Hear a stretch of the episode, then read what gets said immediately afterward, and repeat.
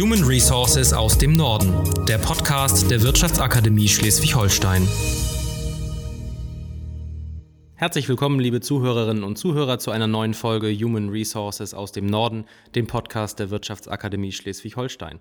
Auch heute werden wir wieder eine gute halbe Stunde mit einer Expertin aus dem Human Resource Bereich über Erfahrungen, wichtige Trends und Entwicklungen im Bereich des Personalwesens sprechen. Diese Expertin ist ein ganz besonderer Gast. Herzlich willkommen an die diplomierte Betriebsfachwirtin, zertifizierte Change Managerin und Karriereberaterin in Kiel. Herzlich willkommen, Marit Heidrich. Ja, vielen Dank für die Einladung. Ähm, sehr schön, heute hier zu sein. Ja, danke, dass Sie Zeit für uns hatten. Stellen Sie sich doch bitte kurz vor.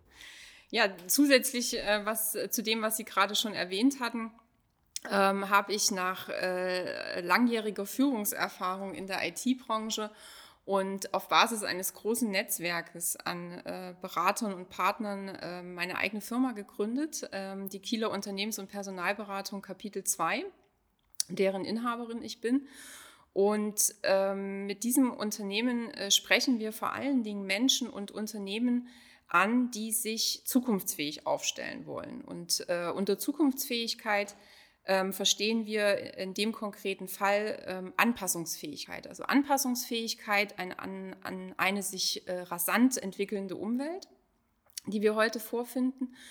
Und ähm, neben dem, was ich gerade gesagt habe, bringe ich äh, in diese Arbeit ähm, außer sehr viel Leidenschaft und Humor auch ähm, privat und beruflich ähm, die Erfahrungen mit ähm, einige tief, also auch tiefgreifende Veränderungen aktiv mitgestaltet zu haben und ähm, diese praktischen Erfahrungen dann auch insbesondere in den letzten Jahren äh, durch fundierte Methodenkenntnisse ergänzt zu haben äh, unter anderem Change Management, als äh, Agile Coach, ähm, als Karriereberaterin.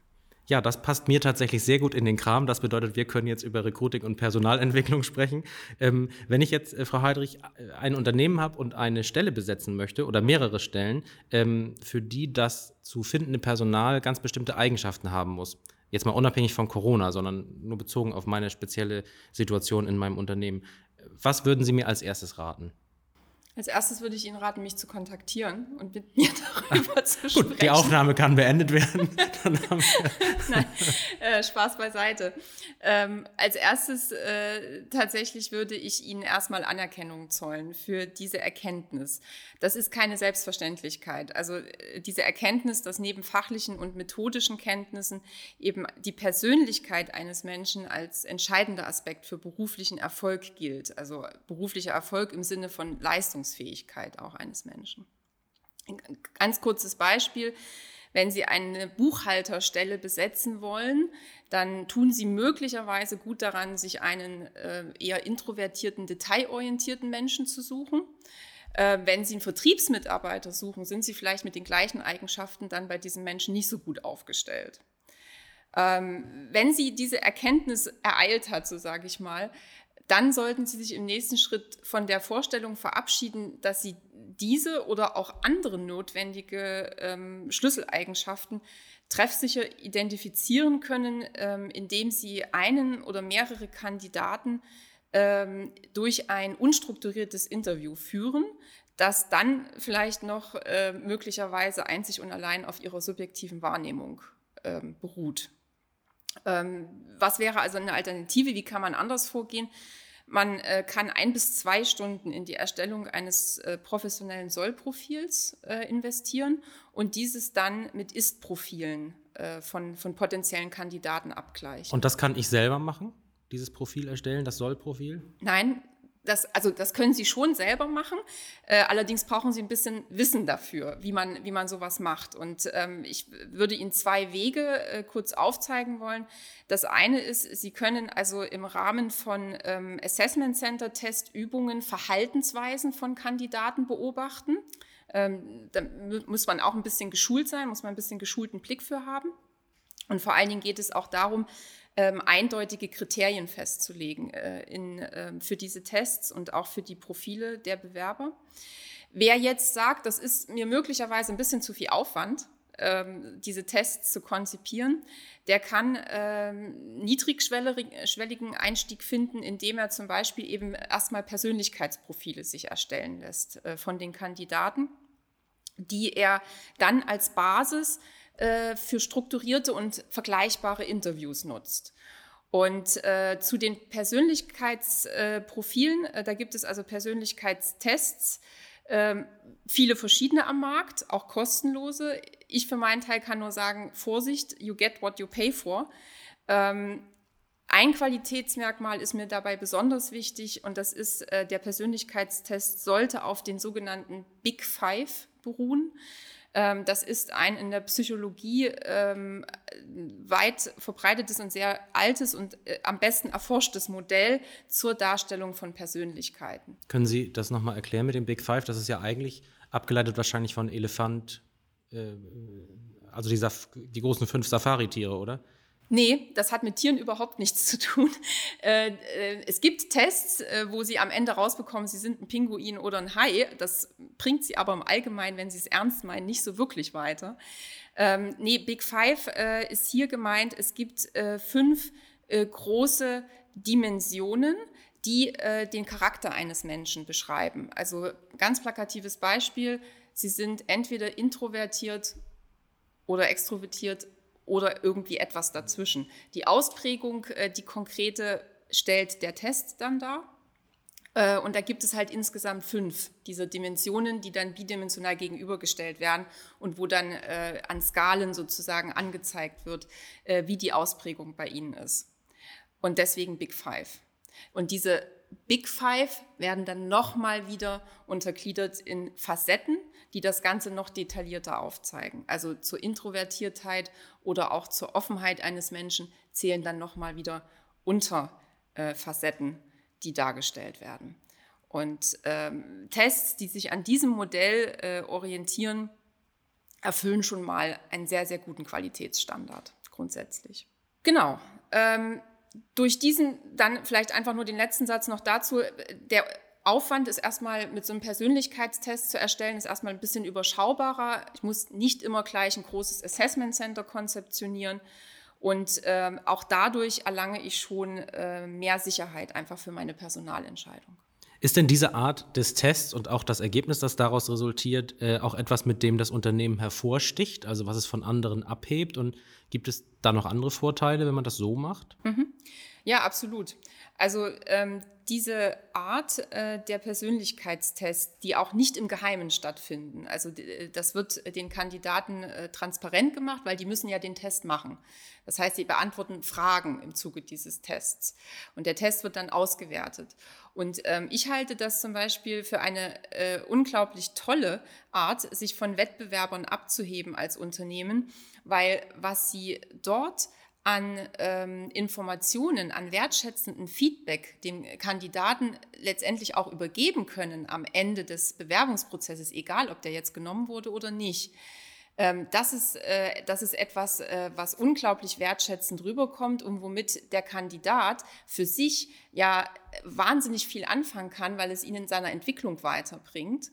Und äh, das Unternehmen hat dadurch die Möglichkeit, ähm, diese sogenannte Positive Candidate Journey auch natürlich zu etwas Besonderem zu machen. Ne? Also dass Bewerber sich äh, ganz besonders aufgehoben fühlen und dann sogar noch etwas für sich Verwertbares mitnehmen.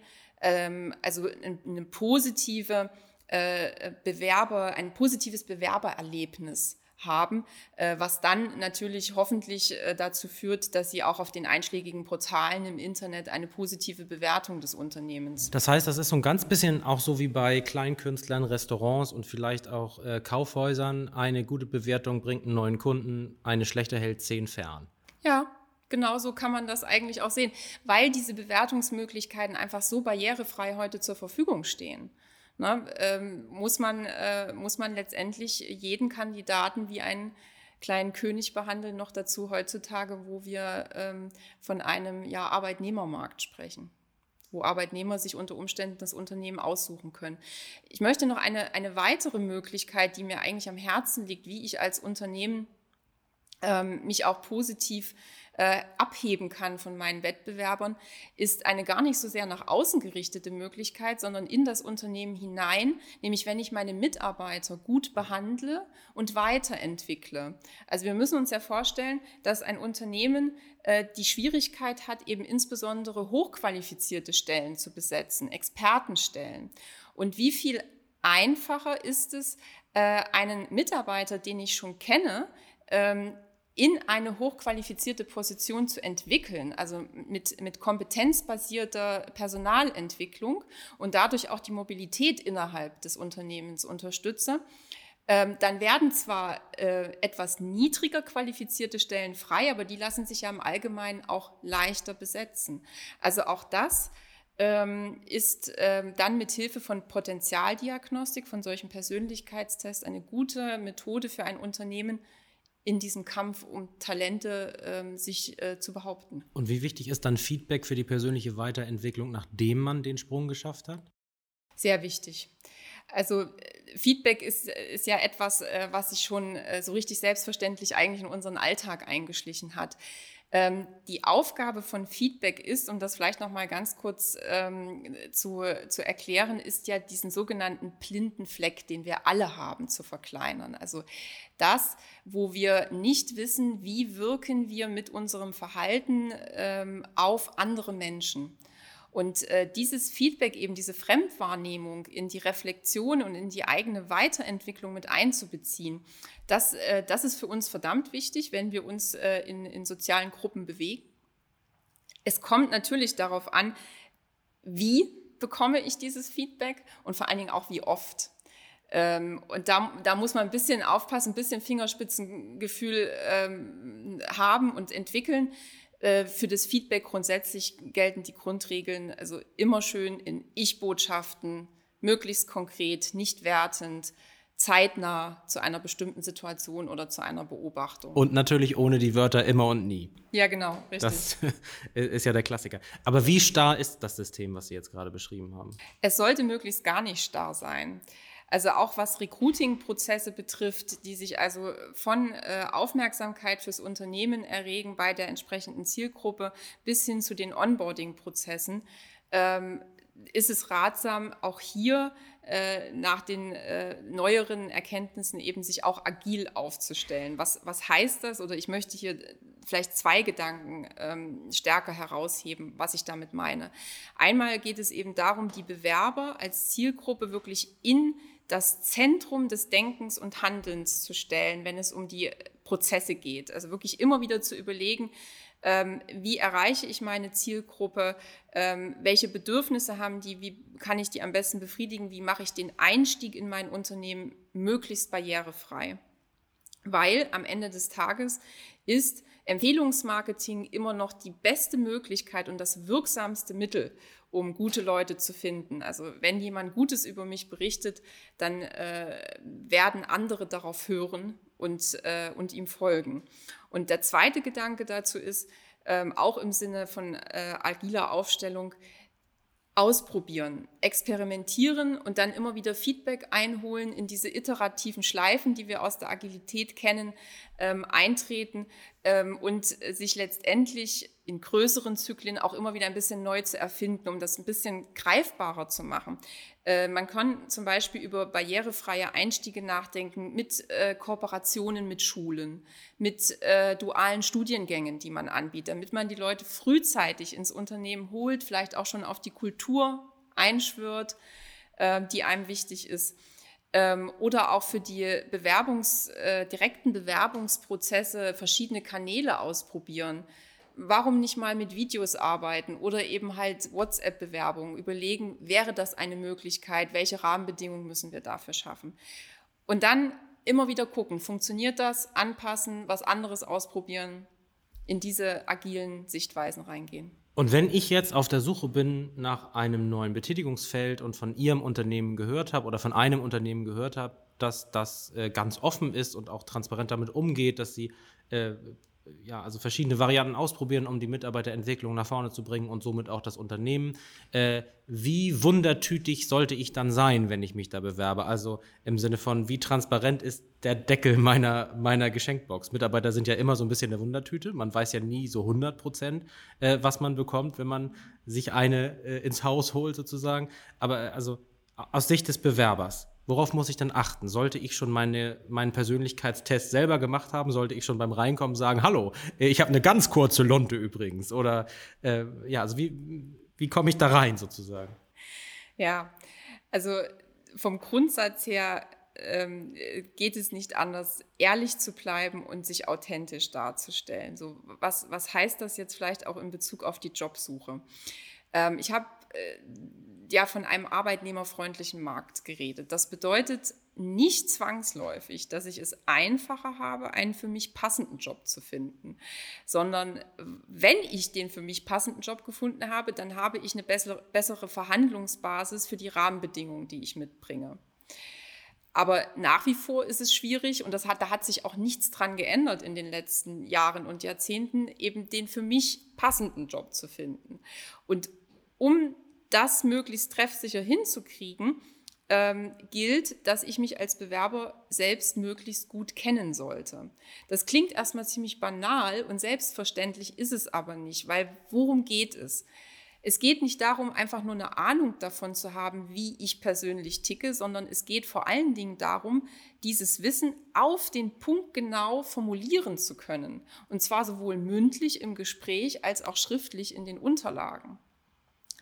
Ähm, es geht also darum, sehr genau zu wissen, wer bin ich, was kann ich, welche Rahmenbedingungen benötige ich, um sehr gute Leistungen zeigen zu können. Das ist unterschiedlich von Mensch zu Mensch.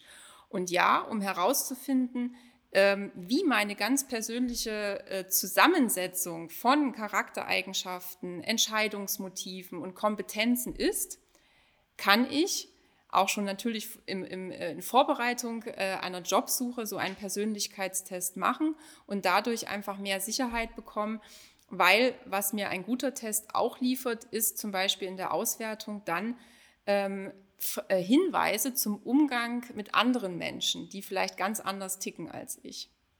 Und das ist natürlich schön, weil ich von diesem Potenzial gleich auch in den Bewerbungsverfahren schöpfen kann. Das heißt ja aber auch, dass man als Unternehmen auf keinen Fall stehen bleiben darf. Alles, was wir gerade besprochen haben, bedeutet nämlich ja, dass Anpassungsfähigkeit eine Voraussetzung ist. Man kann den, den Fertigzustand da eigentlich nicht erreichen. Können wir noch mal konkret Herausforderungen nennen, die für Führungskräfte gelten? Ähm, ja, also die wichtigste äh, vorne ran ist Veränderungsbereitschaft. Ne? Also wenn wir über, zum Beispiel über Schlüsselkompetenzen ja gerade gesprochen haben, dann ist Veränderungsbereitschaft etwas, was äh, heute ganz vorne in diesem äh, gewünschten Katalog steht, äh, sowohl für Führungskräfte als auch für Mitarbeiter. Wenn wir da jetzt noch mal ein bisschen konkreter hingucken wollen. Ähm, viele Führungskräfte kommen heute an ihre Grenzen, äh, weil sie äh, ihr komplettes Selbstbild oder auch ihr Rollenverständnis über den Haufen werfen müssen. Was von ihnen nämlich heute erwartet wird, wird ist, dass sie äh, Macht und Verantwortung an ihre Teams delegieren, dass sie äh, dabei zusehen und es auch aktiv fördern, dass ihre Mitarbeiter stärker spezialisiert sind und mehr fachliches Know-how mitbringen als sie selbst und dass sie trotzdem als Führungskräfte anerkannt und respektiert werden. Und ähm, das ähm, ist ganz wichtig und ist aber auch eine riesige Herausforderung für viele Unternehmen, vor allen Dingen, wenn sie in den klassischen Strukturen groß geworden und sozialisiert wurden. Ähm, weil richtig erfolgreich sind heute Unternehmen tatsächlich dann, wenn sie auf gut funktionierende Teamarbeit setzen und nicht so sehr auf allein entscheidende Führungskräfte. Aber das bedeutet ja auch, dass äh, auch da an der Stelle ganz wichtig ist, dass man über den Horizont schaut und mit anderen Unternehmen in irgendeiner Form kommuniziert, also oder sich Experten von außen reinholt, weil man sonst ja mit dem Thema alleine bleibt. Das heißt also, wenn ich gar nicht weiß, wie das bei anderen erfolgreich funktioniert, kann ich es ja vielleicht bei mir auch gar nicht einführen. Das ist richtig. Also da müsste ich aber heutzutage schon sehr blind durch die Welt gehen, äh, weil es gibt äh, diese, diese äh, neuen Denkweisen, gibt es also nicht nur in großen Konzernen, wie wir das früher hatten, die also Vorreiter sind, sondern brauche ich, kann ich in Startups gucken, kann ich in kleinere Unternehmen gucken, die sich also heute von der Zusammenarbeit und auch von ihren Denkweisen und, und, und wie, wie anpassungsfähig sie sich am Markt auch positionieren, kann ich sehr viel lernen. Und wenn ich jetzt als Führungskraft entschieden habe, dass ich neue Strukturen akzeptiere und das angefangen habe einzuführen, ähm, wie, wie genau geht dann das Abgeben von Verantwortung? Also wie, wie, wie führe ich das durch? Mhm. Dafür müssen wir uns erstmal äh, im Klaren darüber werden, äh, wie äh, wird Leistung hervorgerufen bei, bei Menschen.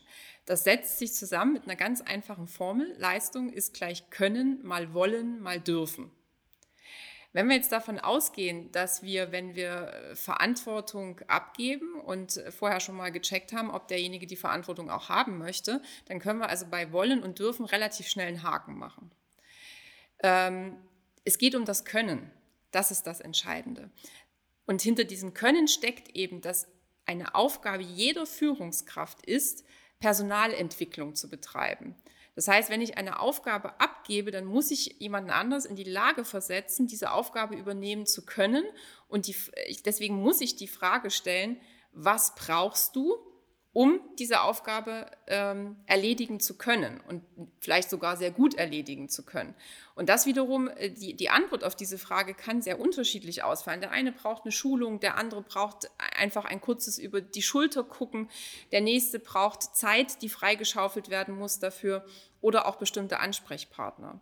So, das ist mal das Erste, in die Lage versetzen. So, dann muss ich als Führungskraft loslassen. Ich muss Vertrauen haben. Ich muss zulassen, dass Fehler passieren und diese wirklich konstruktiv besprechen.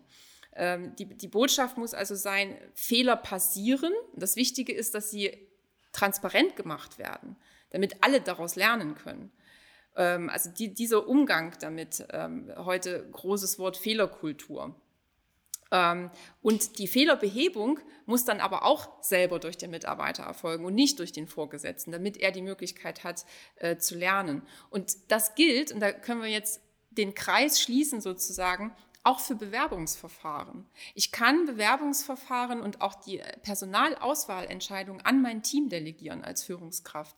Ich habe in dem Zusammenhang die Aufgabe, die dafür gültigen Rahmenbedingungen zu schaffen. Dazu gehört zum Beispiel auch, dass ich mich auf eindeutige Kriterien bei der Auswahl festlege.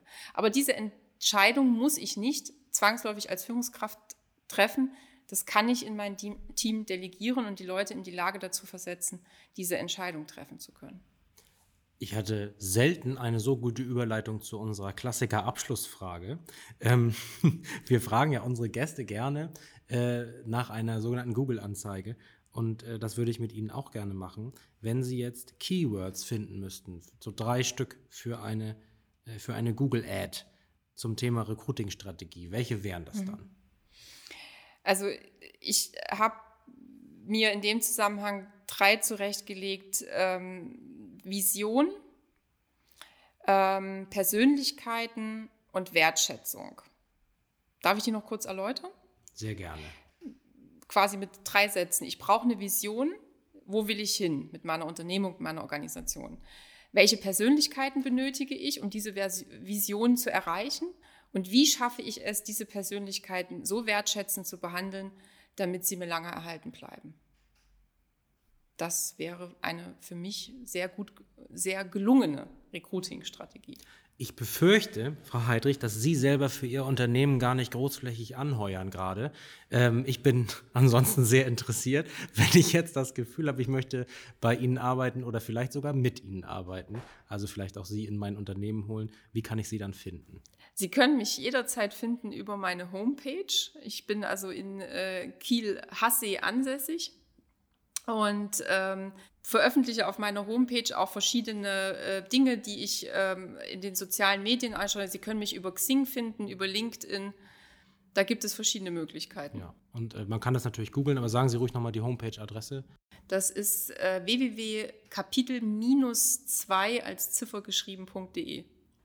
Vielen Dank, Frau Heidrich, dass Sie heute Zeit für uns hatten. Ich habe noch eine kleine Bonus-Zusatzfrage, äh, weil Sie ja auch so viel in Unternehmen und zu Führungskräften gehen und denen helfen und die fortbilden und das Unternehmen quasi nach vorne bringen, äh, drängt sich diese Frage ein bisschen auf. Bilden Sie sich selber auch fort und wenn ja, wie? Nie, nimmer nicht. Natürlich, selbstverständlich.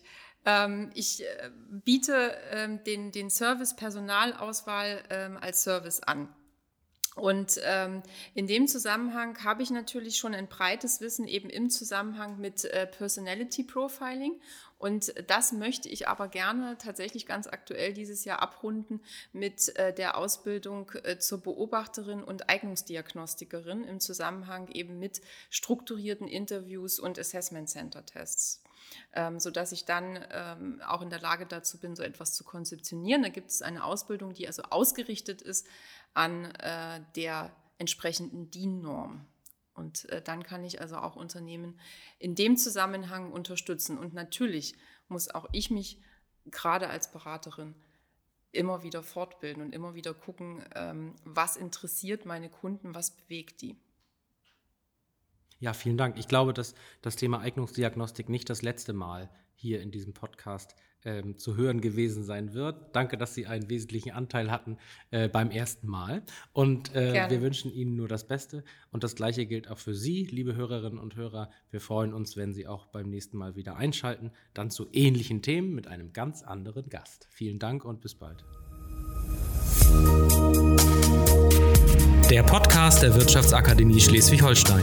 Wir bieten Entwicklung, wir bieten Lösungen.